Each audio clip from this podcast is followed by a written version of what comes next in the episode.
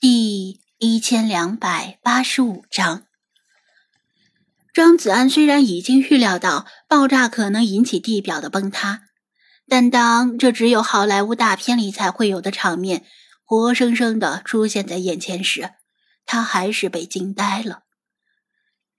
普通人一生也未必能够目睹这样的景象。很遗憾，他没能阻止爆炸。他尝试过，没有成功。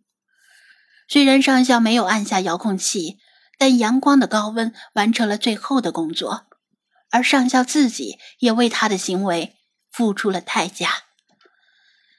他看到里皮特他们开车救人，也看到他们上车仓皇逃离，而他自己则在来袭的裂隙间左躲右闪，疲于奔命。有一道裂隙来得太快，眨眼即至，他没躲利索，一只脚踩在裂隙边缘，摇摇晃晃，努力维持身体的平衡。快跑呀！这里要塌了！菲马斯匆匆奔过来，人力而起，咬住他的后衣领，把他往后一扯，令他一屁股坐在地上，好歹躲过了这次危机。他拥有超强的运动能力。而且四条腿毕竟比两条腿站得稳，在裂隙间跳跃尚有余力。看张子安还没站起来，他又叼住他的衣服，把他往后拖。等一下，菲娜他们离开金字塔没有？他吼道。没办法，大地崩塌的背景音太过宏大，如果不是用吼的，他根本什么都听不清楚。好像还没有。我过来的时候，他们还没有回到车里，只有理查德顺着原路飞回来了。菲马斯同样以吼回应道：“我看你们迟迟没有回来，这里又面临着巨变，所以跑来找你们。”张子安从地上跌跌撞撞的爬起来，挥手吼道：“你先回到车里等我，我进去找菲娜他们。”菲马斯急了：“金字塔那么大，你从哪里去找他们？说不定等你进去，他们就从另一条路出去了，那不是白跑一趟？”这种情况有可能发生。金字塔里不止一条通道，他不知道菲娜和星海去了哪里，万一走岔了就麻烦了。但是，自从进入沙漠以来，他就担心菲娜的精神状态。两千年前的遗憾一直是他心中的隐痛，他的精神压力已经累积到极点，一定会在今天做个了结。唯一不确定的就是以何种形式来了结。没关系，金字塔一时半会儿不会沉入地下，还能再撑一会儿。我必须要进去看一眼才能够安心。你先回车边等我，如果情况危急。你就带着其他精灵先跑出去，我一定会想办法脱身的。”张子安吼道。菲马斯急得一跺脚：“那我跟你一起进去，至少我还能够嗅到菲娜的味道，总比你自己瞎找要好。”张子安犹豫了一下：“那好，你找到菲娜的气味就先离开。”时间紧迫。虽然他们两个各有主见，但来不及多加争执，一前一后跑向金字塔。由于金字塔的地下没有矿洞，越接近金金字塔，反而裂隙越少越小。但毕竟独木难支，周边区域全都陷落之后，金字塔沉重的自重令它本身也很难幸免。因为这片曾经的绿洲有过地下河或者泉眼。地质条件并不是那么稳固。菲马斯冲在前面，张子安点亮手电，猫妖从里皮特他们炸开的通道里钻进去。看到冥界守护神梅列特斯格尔的石像时，他也吓了一跳。但这尊石像已经被弹雨打得坑坑洼洼，远不如里皮特他们初见时那般狰狞可怖。烟尘已经落定，但。遍地的石屑和空弹壳，以及尚未消散的硝烟，证明之前这里发生的枪战有多么激烈。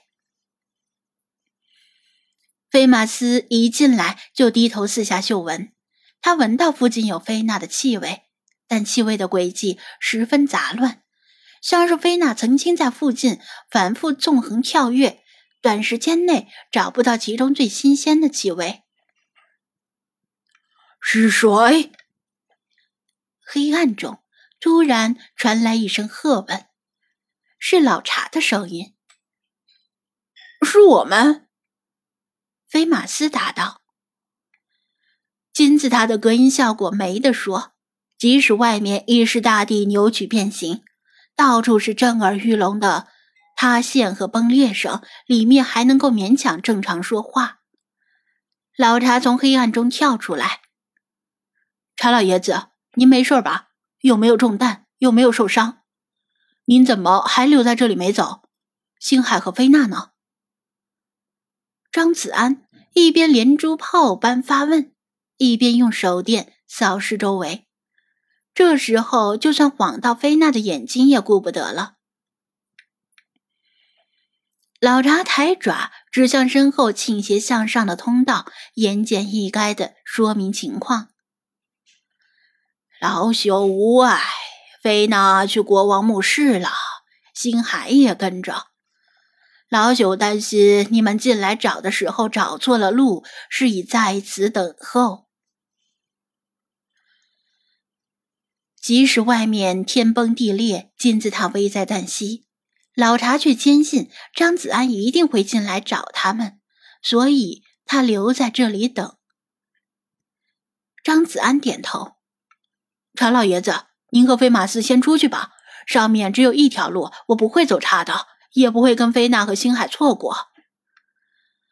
老查担心的还想再说什么，张子安又说道：“查老爷子，您不用担心，这种情况下，就算您武功通天，也帮不上什么忙。你们先安全离开，我也能少一份挂念。”好吧。老查微微一叹，知道他说的在理。在大自然毁天灭地的威力面前，无论是人还是精灵的力量都是渺小的。菲马斯也还想再说，但被张子安摆手阻止了。不用多说，越耽搁下去越危险。我会尽快带着菲娜和星海出去，你们在车旁边等我。他以不容置疑的语气结束了谈话。菲马斯和老查对视一眼，知道他已经下定了决心。我们会在外面等你的。他们轻描淡写般的说了一句，没有叮嘱什么小心保重、一定要平安无事之类的话，就相继从炸开的通道里先行撤离金字塔，因为这句话包含了千言万语。如果情况危急，你们就先离开。”张子安冲着他们的背影喊道，但是不确定他们听到没有，以及他们是否听进去了。他调转手电，照向通往国王墓室的漫长墓道，深吸了一口气，大步冲了上去。从梅列特斯格尔的石像旁边路过时，他拍了他一下，说道。如果你真是冥界守护神，就通知一下贝斯特女神，让她保佑自己的大神官吧。